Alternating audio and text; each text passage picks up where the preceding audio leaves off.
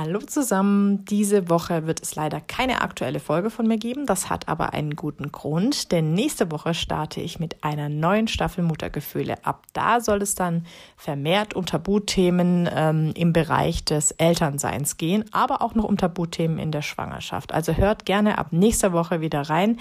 Da gibt es dann neue Folgen von mir.